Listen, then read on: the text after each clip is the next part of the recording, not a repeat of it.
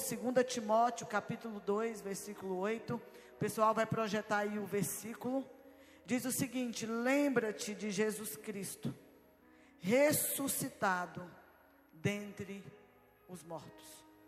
Pastora, quando uma data exata aconteceu a semana da paixão? Irmão, não existe um consenso, não existe uma data específica, existe 30 a 33, que é a que eu vou abordar hoje, provavelmente é a mais escolhida. Alguns dizem que é 30 a 36, mas nós vamos ficar com a data 30 a 33 depois de Cristo. A gente vai pegar essa semana como sendo a semana da crucificação. E existe também uma discussão a respeito do dia da crucificação. Alguns acham que Jesus foi crucificado na quarta, na, na quinta, mas nós vamos começar todo o processo que Jesus foi crucificado na sexta-feira, que é o que a maioria acha. Amém? E aí eu vou resumir para você, eu tenho pouco tempo, e eu vou resumir para você tudo o que aconteceu durante a semana da crucificação. Paulo, quando vai escrever a Timóteo, ele vai dizer para Timóteo: lembra-te de Jesus Cristo. Se eu puder deixar algo para você hoje, eu vou dizer as mesmas palavras de Paulo a Timóteo: lembra-te de Jesus Cristo, ressuscitado dentre os mortos. O nosso Deus está vivo, querido. Ele é um Deus ressurreto. No domingo da semana da paixão, porque a semana começa no domingo, em todos os quatro evangelhos vão informar esse acontecimento. Jesus vai entrar na cidade de Jerusalém montado no jumentinho. Se você pegar Zacarias capítulo 9, versículo 9, é, quando Jesus entra em Jerusalém montado num jumento, é, um, é o cumprimento dessa profecia de Zacarias 9, 9 que diz o seguinte na versão NVI: Alegre-se muito, cidade de Sião, exulta em Jerusalém, eis que o seu rei vem a você, justo e vitorioso, humilde e montado num jumento, um jumentinho, cria de jumento. Quando Jesus entra no domingo em Jerusalém, ele entra para cumprir essa profecia de Zacarias 9, 9. Amém? E ele vai falar específico no Salmo 118, versículo 26. Ali também é um salmo messiânico. Eles vão dizer Bem-vindo, bem-aventurado bem aquele que vem em nome do Senhor. Eles vão citar esse salmo também é o cumprimento. Então, tudo que Jesus vai viver até a cruz é o cumprimento de profecias. Então, Jesus ele entra em Jerusalém, montado no jumento, filho de uma jumentinha, e a multidão vai colocar ramos. Jesus, vão Jesus vai passando e a multidão vai gritando: Hosana, Hosana, Hosana, bendito é o que vem em nome do Senhor. Por isso que algumas tradições eles colocam ramos, em algumas culturas é chamado domingo de ramos. Porque eles pegam as palmas, as folhas das palmeiras e colocam em todo o percurso de Jesus. Então ele entra em Jerusalém para começar o, algo chamado Páscoa. O cordeiro entra para ser imolado e morto no domingo. Amanhã é Páscoa, então um dia, sete dias antes, no domingo, que antecede a Páscoa, Jesus ele vai entrar em Jerusalém. Amém? O Evangelho de Mateus e o Evangelho de Marcos fala que após ele entrar em Jerusalém, ele vai passar a noite em Betânia, provavelmente na casa de Lázaro, Marta e Maria, que eram seus amigos. Era uma cidade próxima. Na segunda-feira da semana da paixão, quando ele acorda, ele tem fome e ele vai até a figueira. E ele deseja comer fruto da figueira. Por que, pastora, que ele foi até a figueira? Porque a figueira estava cheia de folhas. E se você conhece bem a figueira, uma figueira cheia de folhas, é sinal de que ela está produzindo. Você conhece gente muito inchado, que eu faço, que eu aconteço, mas quando Jesus abre ele, não encontra nenhum fruto. Aqui arremete a nós, igreja. Pastor, eu canto, eu profetizo, eu prego, mas se Jesus for até você, que fruto ele vai encontrar? Que fruto, tanto é que Gálatas capítulo 5 fala que os frutos do Espírito, fruto do Espírito, amor, mansidão, benignidade, bondade. Tantas coisas são frutos. Se Jesus vier até você hoje, está cheio de folhas, o que que ele vai encontrar em você? O que que ele vai encontrar na tua vida? Será que ele vai encontrar fruto? Será que ele vai encontrar fruto? Será que ele vai achar algo em você, querido? E aí Jesus vai amaldiçoar aquela figueira, porque ela estava vivendo uma vida de mentira. A minha pergunta para você, é, nós estamos na semana da paixão. Amanhã é dia de Páscoa. Amanhã é dia de avivamento. Amanhã é dia de milagre. Amanhã a gente comemora a ressurreição. Será que você tem um fruto para apresentar? Ou será que a tua vida tem sido de mentira? Aleluia. Será que a tua vida tem sido de mentira? Pergunta para quem está aí do teu lado. E a movimentação aqui cesse, por favor. A tua vida tem sido de mentira? Tem sido de mentira, querido, a tua vida? Amém? E aí Jesus ele vai para o templo. E ele ainda na segunda-feira ele vai purificar o templo. O que, que ele vai fazer, pastor? Ele vai chegar no templo e ele vai expulsar os mercadores que praticavam o comércio dentro do templo. Porque as pessoas já não levavam, chegavam lá e compravam, e eles superfaturavam os animais. E ele diz: A minha casa será chamada casa de oração. E vocês têm feito da minha casa covil de ladrões. A casa do Senhor, querido, ainda quer reverência.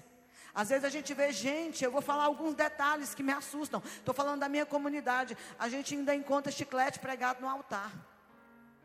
A gente encontra, eu não estou aqui julgando pecadores, mas você precisa entender que o altar do Senhor ainda é o altar. Ele é físico, mas não adianta você subir aqui se não tiver altar. E Jesus vai chicotear, expulsar e vai dizer: A minha casa é casa de oração. Querido, você não pode ser templo de outro Deus, você é templo do Espírito.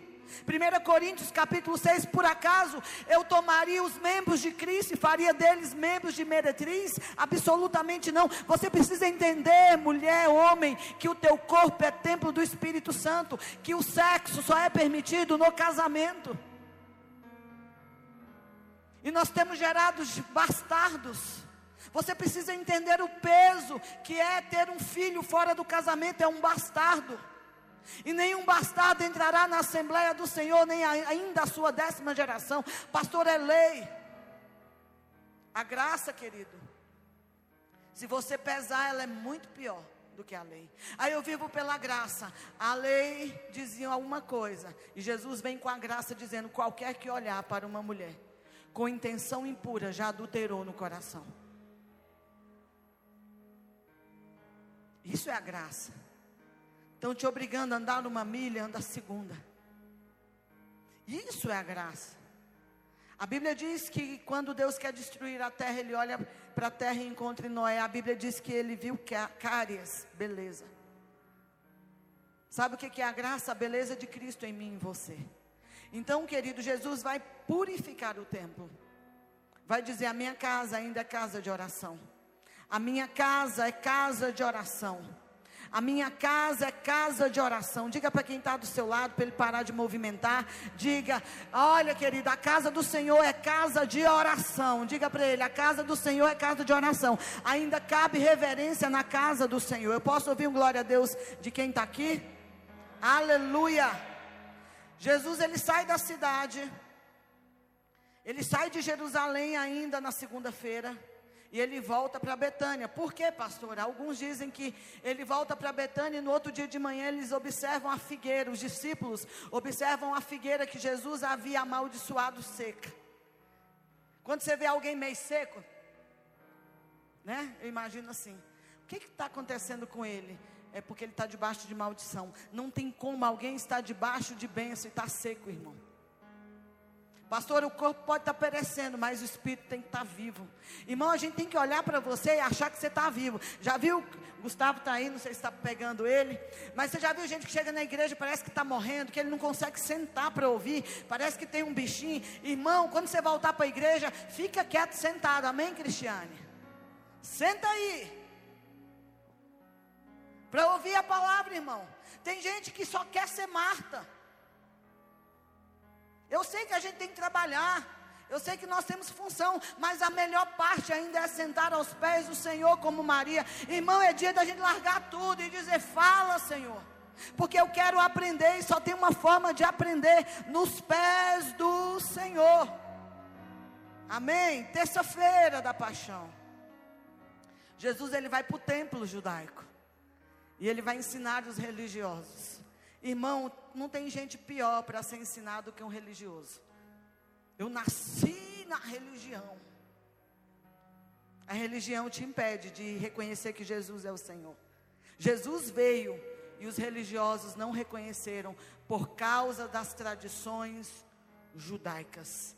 E aí ele volta a Jerusalém, ele se dirige ao templo e ele começa a ensinar. E ele vai dar alguns cutucões em algumas pessoas, ele vai falar algumas parábolas. Na terça-feira, ele vai confrontar os fariseus com algumas parábolas. A parábola dos dois filhos. Depois você entra lá na Bíblia e fala que parábola é essa. Tinha dois filhos. O pai pediu para um filho fazer uma coisa, ele disse que não ia fazer, mas depois se arrependeu e foi. E tinha um outro filho que disse que ia fazer. Pai, pode contar comigo. Foi e não fez.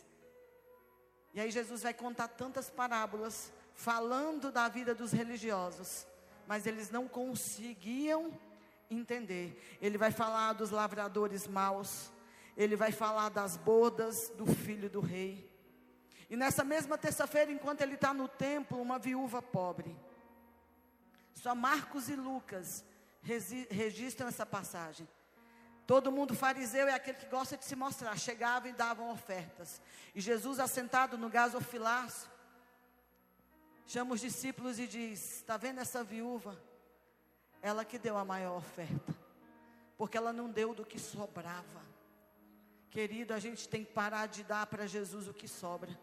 Quantas pessoas você, às vezes eu ligo aqui da nossa comunidade, eu vou falar dessa casa, ah, eu estou cansado porque eu trabalhei, estudei, e quando você não tinha nem trabalho nem estudo, ah, eu fiquei com preguiça.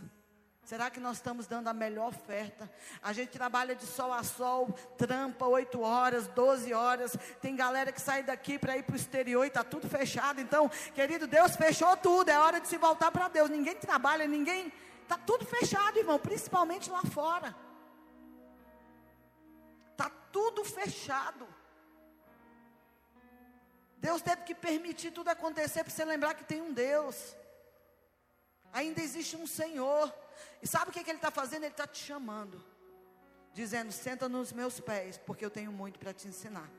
E aí Ele vai dizer: essa viúva ela deu o melhor, porque ela não deu do que sobrava. Pergunta para quem está aí do seu lado: você está dando para Jesus a sobra do teu tempo, a sobra do teu dinheiro, a sobra das tuas forças? Querido, a minha melhor força, o meu melhor, tem que ser ao Senhor. Ama ao Senhor teu Deus de todo o teu coração, de toda a tua alma, de todas as tuas forças. Na terça-feira também Jesus vai Algumas pessoas falaram aqui: olha, quando a gente voltar, nós vamos ter que ter estudo de escatologia. O maior sermão escatológico foi o próprio Jesus que deu, Mateus 24. Está lá. Mateus 24, Marcos 13, Lucas 21. Chegue aí na sua casa, depois que terminar essa live, e vai ler. Jesus falou que o templo ia ser destruído. Jesus falou da volta dele, de como seria, de como aconteceria, dos princípios das dores. Que tudo que nós estamos vivendo ainda é o princípio da dor. A dor maior para gerar o filho ainda não chegou. Sabe por que, que ele compara com o parto? A dor maior para o filho vir ainda não aconteceu. É só o início. É só o começo das dores. Quando a dor maior vier, o filho vem.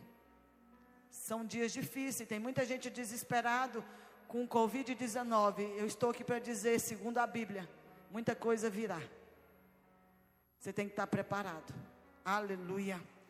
Na quarta-feira, Jesus ele vai avisar os discípulos na quarta-feira que em dois dias ele será morto e que ele será entregue para ser crucificado. E aí eles vão arquitetar um plano para matar Jesus. Você sabia que hoje a gente pode matar Jesus aonde? No coração. Nesse exato momento, Satanás está planejando algo para matar Jesus dentro de você. Segura aí no ombro do teu irmão e diga aí, fica calmo, não mate Jesus no teu coração. Não desiste da fé, não desanime, não retroceda. Tudo que, que Satanás quer é matar Jesus. O plano do diabo ainda é matar Jesus no seu coração. A tua vida é dele, a tua vida ele governa. Toca aí para nós, Gustavo, a minha vida ele governa. Aleluia. O mesmo texto na quarta-feira nos fala que os príncipes dos sacerdotes, os escribas, os anciãos do povo, estavam fazendo reunião para matar Jesus. Jesus novamente em Betânia, no capítulo Mateus 26 e Marcos 14, João 12. Ele volta para Betânia, então ele ia para Jerusalém, voltava para Betânia, quando ele está em Betânia, uma pecadora. Isso na quarta-feira, querido. Chega e derrama um perfume aos pés de Jesus derrama um perfume e faz o culto dela aos pés de Jesus. Pastor, aonde começa meu culto? Nos pés de Jesus. Aonde começa meu culto? Me derramando. Eu sou de uma época, irmão, eu não sou a mais antiga. Eu, eu gosto de sentar com irmãos mais velhos e ouvir as histórias. Porque às vezes eu sento com os mais novos, eu me sinto tão velha.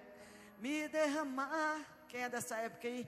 Me dizer que te amo me derramar, dizer-te preciso. Irmão, eu, quando eu lembro dessa mulher, eu lembro dessa parte. Quantas vezes eu não tinha força, irmãos? Eu só chorava. Se você nunca passou por essa fase na tua vida de ajoelhar e só chorar, deixa eu te dizer, você nunca converteu. Se você ainda não se derramou aos pés dele, não houve conversão, houve convencimento. A conversão precisa acontecer no coração. O apóstolo Paulo vai dizer que a nossa circuncisão, ela é feita no coração. Ah, Jesus, como eu quero me derramar.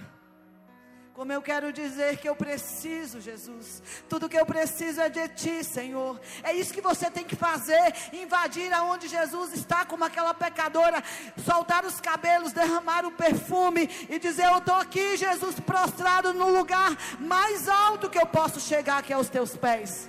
Querido, tudo isso aconteceu na quarta-feira. Querem parar. Judas vai dizer: por que esse desperdício? Tem gente que não entende que ah, agora você vive na igreja e fica desperdiçando a sua vida. Você desperdiçava a sua vida quando você estava cheirando. Você desperdiçava a sua vida quando você estava fumando, se drogando de balada em balada, dizendo para o jovem, tem pai, fala que você tem que viver no colo de uma mulher e de outra, querido. Você está agora vivendo. É quando você está nos pés de Jesus, querido. Quem não entende isso, irmão, eu fico doida.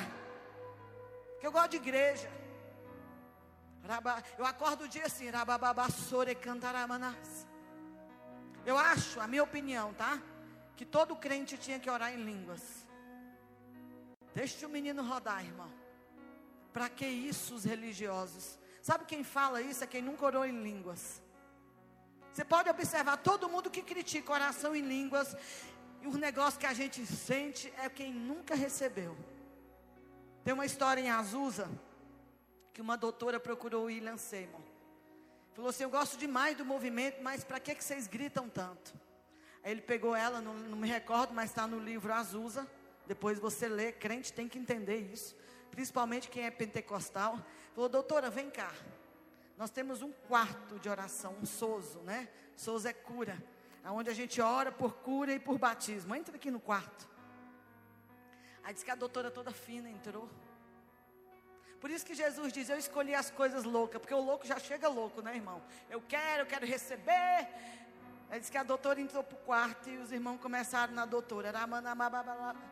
Quem está entendendo aí, irmão? Só quem é do manto que entende.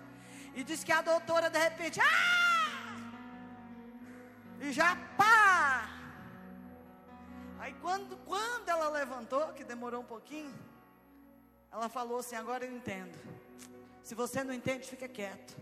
Mas se você entende, já vai orando em línguas. Querido, 1 Coríntios 14 diz que quem ora em outras línguas não fala aos homens, mas fala ao próprio Deus. Ah, querida, é mistério. Então essa mulher em Betânia, ela vai, vai Judas vai dizer, para que esse desperdício, não é desperdício, você não está desperdiçando a sua vida, querido, você está derramando a sua vida aos pés de Jesus. Judas vai dizer, para que esse desperdício, Melhor vender e dar aos pobres. Aí Jesus vai dizer: ela está preparando o meu corpo para o sepultamento. Outra conspiração também acontece na quarta-feira. Judas Iscariotes, o discípulo que andou com Jesus, que viu milagre. Judas era aquele que carregava a bolsa do dinheiro. Diga para alguém que está aí do seu lado: cuidado com o dinheiro, filho. Cuidado com o mamon. Pergunta para ele quanto que você vale. Eu já fui comprada por sangue. O meu preço foi alto e foi de sangue, vertido no Calvário. Então não tem preço, querido. Eu já fui paga e fui comprada. Então pare de se vender, pare de negociar. Você já tem um dono, você é servo de Cristo, você é filho. Mas também quando Paulo escreve carta aos Romanos, ele vai dizer: Eu sou servo de Cristo. Só para uma cultura romana, irmão, isso já era uma afronta. Um romano dizer que era servo. E Paulo começa a carta aos Romanos dizendo: Eu sou servo de Cristo. Aleluia. E aí Judas vai procurar os principais dos sacerdotes com a finalidade de vender Jesus. A prata, o ouro, né? A prata fala da salvação. Você não compra a salvação, ela é de graça. De graça para você, mas custou alto para o filho de Deus. Alguém pra, pagou o preço por você. Aí a gente fala, a salvação é de graça, a gente recebeu de graça, mas ela custou a vida do filho de Deus. Amém? Na quinta-feira, Jesus vai comemorar a Páscoa quinta-feira. E para algumas doutrinas, a Páscoa vira a Santa Ceia. Vira a ceia de domingo. Então ele vai comemorar a Páscoa. Está onde, pastora? Mateus 26, Marcos 14, Lucas 22. E aí eles, Jesus vai dar instrução de onde vai ser preparada essa Páscoa. Ele, eles, ele orienta o cenáculo. E quando estavam assentados para comer, Jesus vai dizer: o traidor está entre nós. Quando eles organizam tudo, está tudo pronto. Amanhã nós vamos reunir as células. Você vai fazer uma brincadeira. O Judas está entre nós? Não, querido, não está. Porque a traição já foi paga no Calvário. Pastora, tem um Judas, perdoa ele. O Judas já morreu, amém? Diga para o seu irmão: você não é Judas. Você não vai trair, você não vai vender, você não vai negar. Posso ouvir um glória a Deus? E aí Jesus vai comemorar a Páscoa, mas presta atenção, essa Páscoa ela é diferente. Porque até então havia sacrifício. Jesus está dizendo: Eu sou o Cordeiro Pascal. E eu tenho o poder de tirar o pecado do mundo. Quando Jesus nasce, ele anda por toda a história para cumprir toda, toda a profecia. Jesus ele vive como cordeiro. E quando ele vem para a terra, ele sabe que ele será imolado. Por isso que ele é o Cordeiro de Deus. Sabe quem pode tirar o pecado do mundo? O Cordeiro de Deus. Sem mancha, sem mácula. Jesus não havia pecado nele, ele se fez pecado por mim e por você. Amém? E aí vai ter a ceia do Senhor. Jesus vai orientar sobre a ceia, ele vai dizer: Olha, vocês vão comer do pão, que é o meu corpo, vocês vão beber do cálice, que é o meu sangue, vocês vão fazer isso em memória de mim. Tem muita gente ceiando, eu sei que a ceia é muito particular. Algumas doutrinas não ceiam, todo mundo pode cear sem batizar, mas aqui a gente batiza e depois ceia. A Bíblia diz que quem ceia sem discernir o corpo, Irmão, é culpado da morte. Cuidado quando você ceia com tudo torto na tua vida. Em vez de você trazer benefício, você traz condenação. Cuidado com a ceia tomada sem entender o que é, irmão.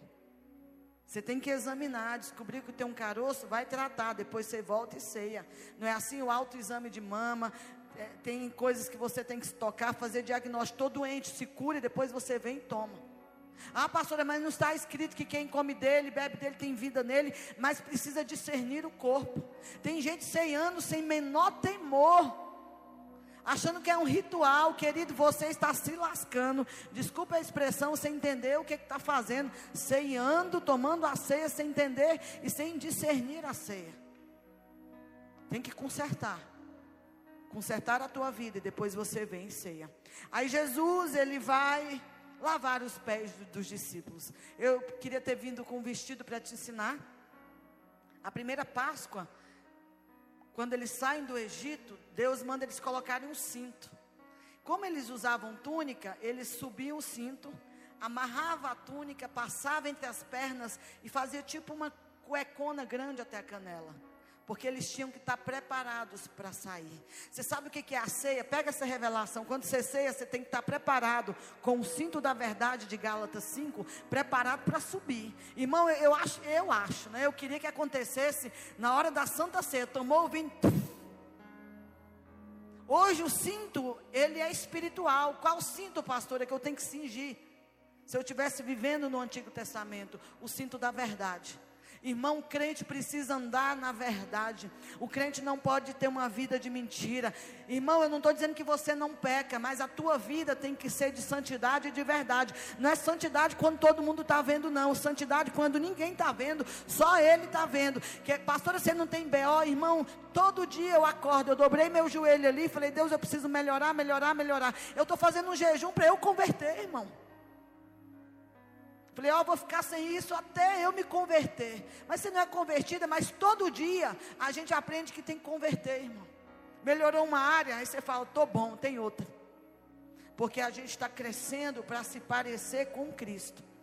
Até a estatura, até o tamanho de Cristo. A tua referência é Cristo. No meu lugar, o que Cristo faria?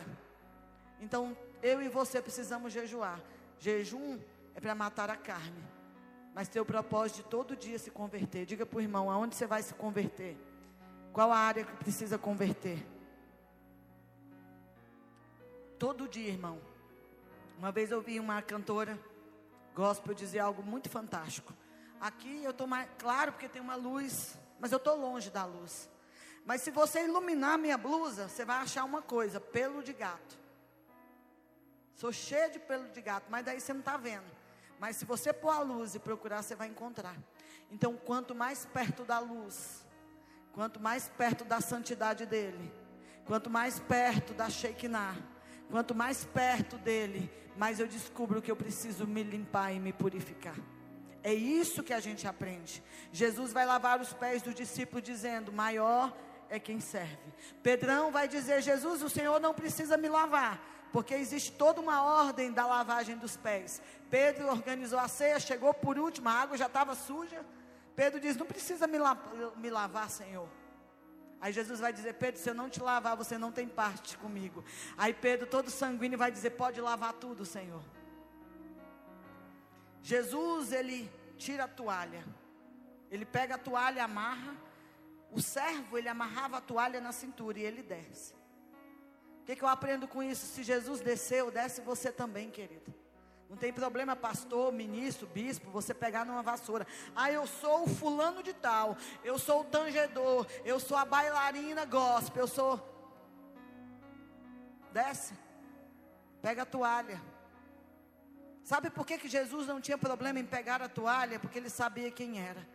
Ele pegou a toalha e desceu. Quando ele deixou a toalha, ele sentou aonde era o lugar dele. Porque quem sabe quem é, querido, quem sabe quem é, não perde quando desce. Você é filho de Deus, você é filho de Deus. Então desce, diga para o irmão: desce, querido, desce. Está se achando demais. Se Jesus desceu, desce também. Aí Jesus, nessa mesma Páscoa, ele vai conversar com Pedro. Vai dizer: Pedrão, tu vai me negar. Antes que o galo cante, você vai me negar. Eu, Senhor, nunca te negarei. Quando o galo canta, Pedro com vergonha vai embora. Irmão, quem de nós já não foi como Pedro? Eu lembro que no início da minha fé, eu tinha vergonha de carregar a Bíblia. Porque agora eu ia ter que dizer para os meus amigos que eu era crente. Hoje é mais fácil, né? Porque hoje tem muito crente. Estou falando de uma época que tinha pouco crente. Provavelmente eu ia ser a única crente na minha turma. Poucos crentes. A geração antes de mim tinha menos crente ainda. Mas agora a gente tem muito jovem descolado sendo crente. Desculpa a expressão que eu vou dizer, mas uma expressão do mundo. Sabe uma porra louca com a Bíblia? Era eu. Era eu, querida. E aí Jesus diz: Filha, não se envergonhe de mim, porque naquele grande dia eu não vou me envergonhar de onde eu te tirei. E olha que eu te tirei de um lamaçal muito profundo, muito sujo. Diga aí para o seu irmão: você saiu de um lamaçal muito sujo, querido. Foi de lá que Jesus te tirou. Fala para ele: você não valia nada. Na minha, na minha terra diz: nem um cibazol, nem uma cibalena você valia, valia mais que você. E Ele te amou e te resgatou. E Jesus depois ele volta, né, da ressurreição, para falar para Pedro: Pedro, tu me amas, então apacenta o meu rebanho. Existe uma polêmica dizendo que Pedro é a base da igreja. Homem nenhum pode ser a base da igreja.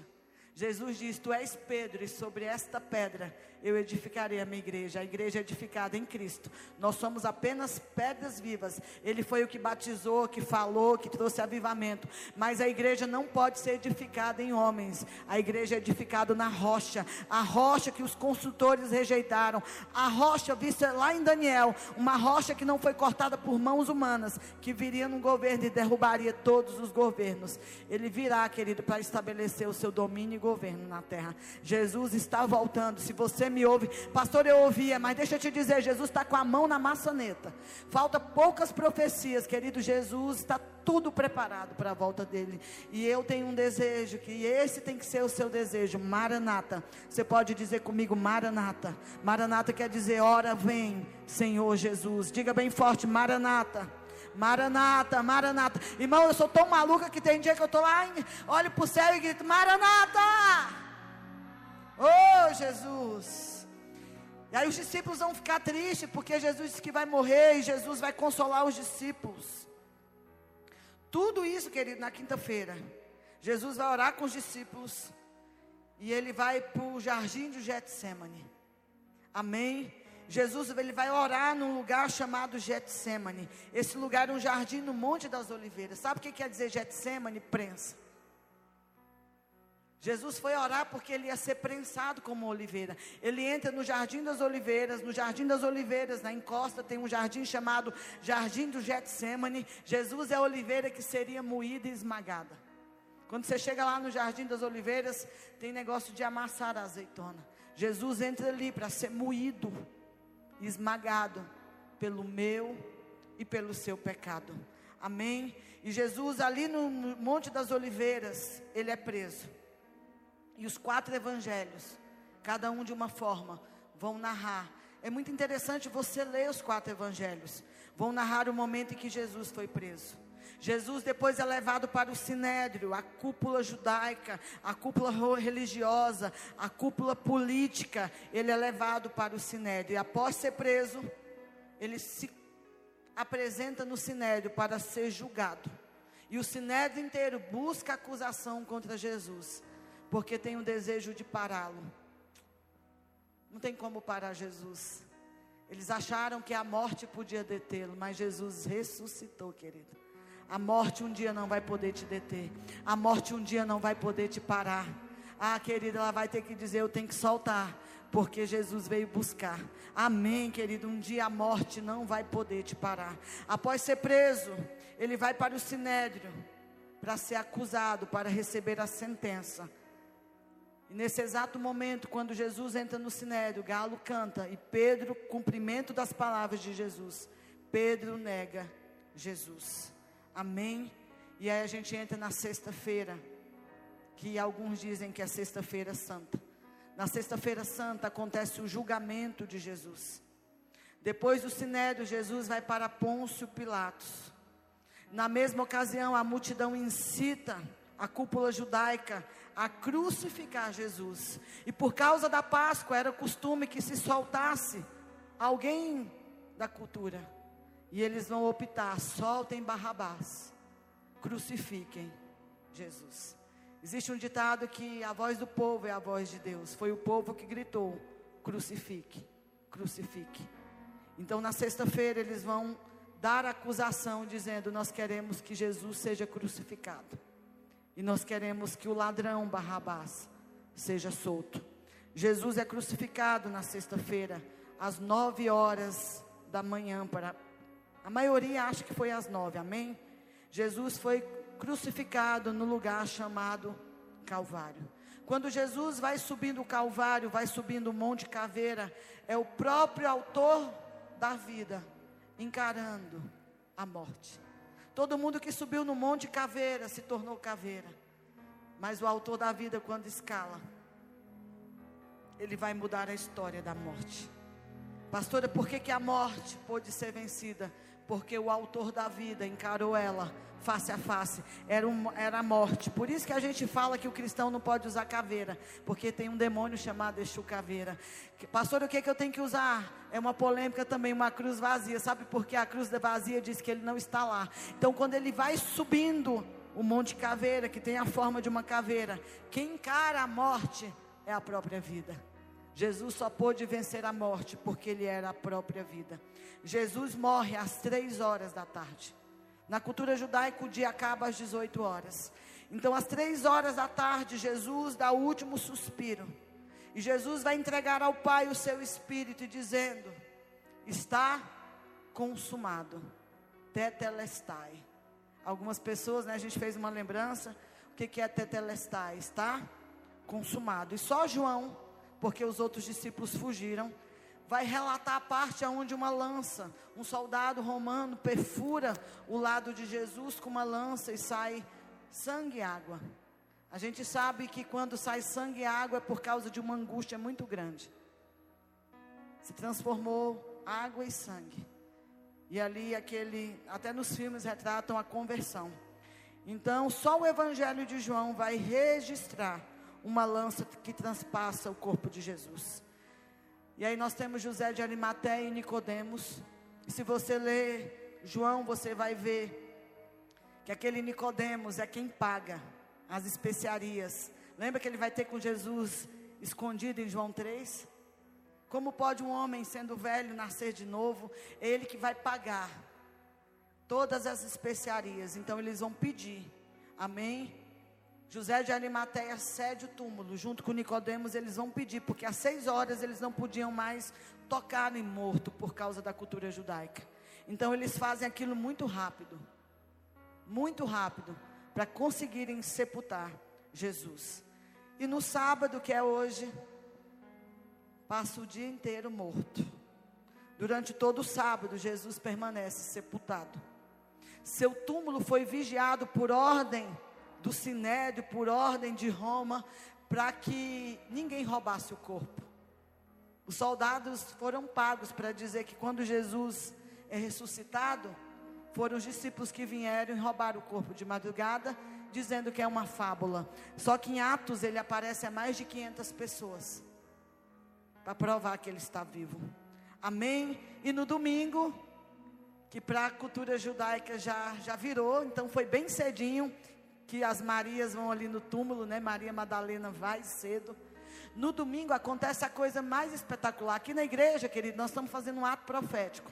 Nós estamos colocando um, um tecido vermelho nas janelas da casa, dizendo que a nossa casa é só simbólica, tem a marca do sangue. Para que isso, pastor? Para alguém perguntar. Para que esse negócio vermelho na sua casa? Aí você vai contar a história da crucificação. Vai dizer: a minha casa tem a marca do sangue. Lá no Antigo Testamento, Raabe foi salva de Jericó porque ela colocou um fio vermelho. E a casa que tem a marca do sangue, querido, presta atenção, recebe isso aí. A casa que tem a marca do sangue não será a morte não entrará. Ali em Raabe, os espias não destruíram a casa de Raabe. A casa que tem o sangue, querido, não haverá destruição. Você pode dizer: "A minha casa tem o sangue de Jesus, e o sangue de Jesus tem poder na minha vida". Querido, no domingo Jesus vai ressuscitar dos mortos. Aonde que está o meu Jesus e o seu Jesus está vivo? E eu falei com ele hoje. Jesus vai dizer: quando tiver dois ou mais em meu nome, ali eu me faço presente. Jesus está aqui agora. Eu estou aqui reunido em nome de Jesus. Você também está? Jesus está aqui, irmão. Aleluia. Cristo ressuscitou dos mortos. E ele começa a aparecer aos discípulos. E eu quero que você abra a sua Bíblia para a gente finalizar em João 19. Gente, esse texto é fantástico. João 19. Aleluia. Glória a Deus. Aqui a partir do 38 vai falar da história de Nicodemos e José de Arimateia. Diz que Nicodemos levou cerca de 34 quilos de uma mistura de mirra e aloz, no versículo 39. João 19, 39. Tomando o corpo de Jesus, no versículo 40. Os dois o envolveram em faixas de linho com as especiarias de acordo com os costumes judaicos de sepultamento. 41. No lugar onde Jesus foi crucificado, havia um Aonde Jesus foi crucificado, no Monte Caveira, no Gólgota. A, João vai descrever que no lugar onde Jesus foi crucificado havia um jardim. Por isso que ele é chamado de segundo Adão. Quando Adão pecou, ele pecou no jardim. Então todo o cenário da queda é arremetido para esse texto de João 19. Jesus precisava cumprir precisava resgatar aquilo que o primeiro Adão havia perdido. Então, querido, todo o texto lá da queda, se você ler antes aqui os capítulos, quando Adão cai, ele se esconde. Mas quando ele está no jardim das oliveiras, no Getsemane, que Judas chega para traí-lo, para dar o beijo da traição, perguntam: cadê Jesus? Sabe o que, que Jesus fala? Eu estou aqui. Jesus não se esconde como o primeiro Adão, ele aparece. E aqui em João vai dizer que eles caíram por terra endemoniado. E ele mesmo se oferece para ser imolado e morto pela humanidade. Ah, João 3,16, porque Deus amou o mundo de tal maneira, que deu seu Filho unigênito, para que todo aquele que nele crê não pereça, mas tenha a vida eterna. Então, João 19, versículo 41, nós vamos viver todo o cenário da queda. No lugar onde Jesus foi crucificado, havia um jardim, havia um jardim dentro da morte, querido. No jardim entrou a morte, mas aqui no Getsemane tinha um jardim dentro da morte. E no jardim, olha só, dentro da morte tinha um jardim, e no jardim um sepulcro novo, onde ninguém jamais fora colocado. Por ser o dia da preparação dos judeus, e visto que o sepulcro ficava perto, colocaram Jesus ali. Só que quando pegam Jesus, presta atenção, no Monte Caveira havia um jardim. Dentro do jardim havia um sepulcro novo pega um autor da vida, que não tinha pecado. O primeiro Adão pecou, mas o segundo Adão não tinha pecado. Pega o inocente, coloca no túmulo que está ali dentro de um jardim, que está dentro da morte. Então ele vence a morte, vence no jardim e ele ressuscita ao terceiro dia para escrever a história de novo. E assim como ele vive eternamente, você também vai viver. Quando Jesus ressuscita, vive em Atos.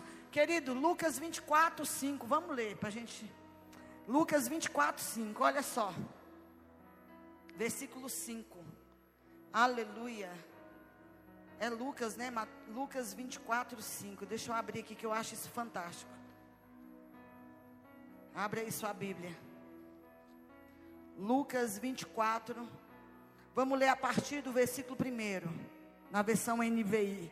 No primeiro dia da semana, de manhã bem cedo. Olha isso aqui, irmão, é a história de domingo. Domingo da ressurreição. No primeiro dia da semana, de manhã bem cedo, as mulheres levaram ao sepulcro as especiarias aromáticas que haviam preparado. Encontraram removida a pedra do sepulcro. Três, mas quando entraram, não encontraram o corpo do Senhor. Oh, meu Deus não encontraram o corpo do Senhor Jesus, ficaram perplexas, sem saber o que fazer. De repente, dois homens com roupas que brilhavam como a luz do sol colocaram-se ao lado delas. Amedrontadas, as mulheres baixaram o rosto para o chão e os homens lhe disseram: Por que vocês estão procurando entre os mortos aquele que vive?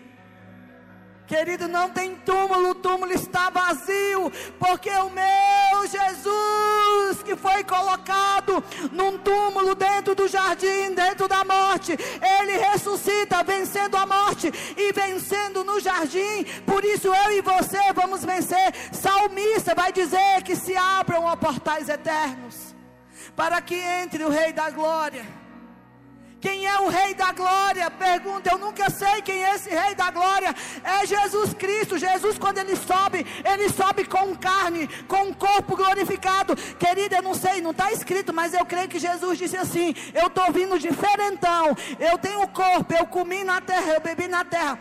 E eu estou trazendo uma galera comigo, meus irmãos. Vão subir, eles também terão um corpo como o meu. Quando Jesus volta, ele volta diferente do que ele veio do céu, dizendo: Está vindo uma galera, uma multidão que se lavaram as suas vestes no sangue do Cordeiro de Deus. Ah, querido, precioso sangue de Jesus, precioso sangue do Cordeiro que foi vertido por mim, por você. Ele venceu a morte, ele venceu a morte. E se você tiver a marca do sangue, você também vai vencer a morte. Os mortos em Cristo, ao soar da trombeta, quando Jesus vier com os anjos no céu, a trombeta tocar os mortos em Cristo vão ressuscitar. E o apóstolo Paulo dizendo: E nós, os vivos, seremos tomados em glória. Amanhã é Páscoa. Isso tudo que eu te contei é a semana da paixão. Tudo que aconteceu até a ressurreição. Se você for em Jerusalém, vai estar escrito: ressuscitou. Ressuscitou. Quando você olha para uma cruz vazia, tetelestai, está consumado. Porque vocês que me ouvem estão ainda com Jesus crucificado. Porque vocês estão procurando aquele que está vivo entre os mortos. Jesus está vivo.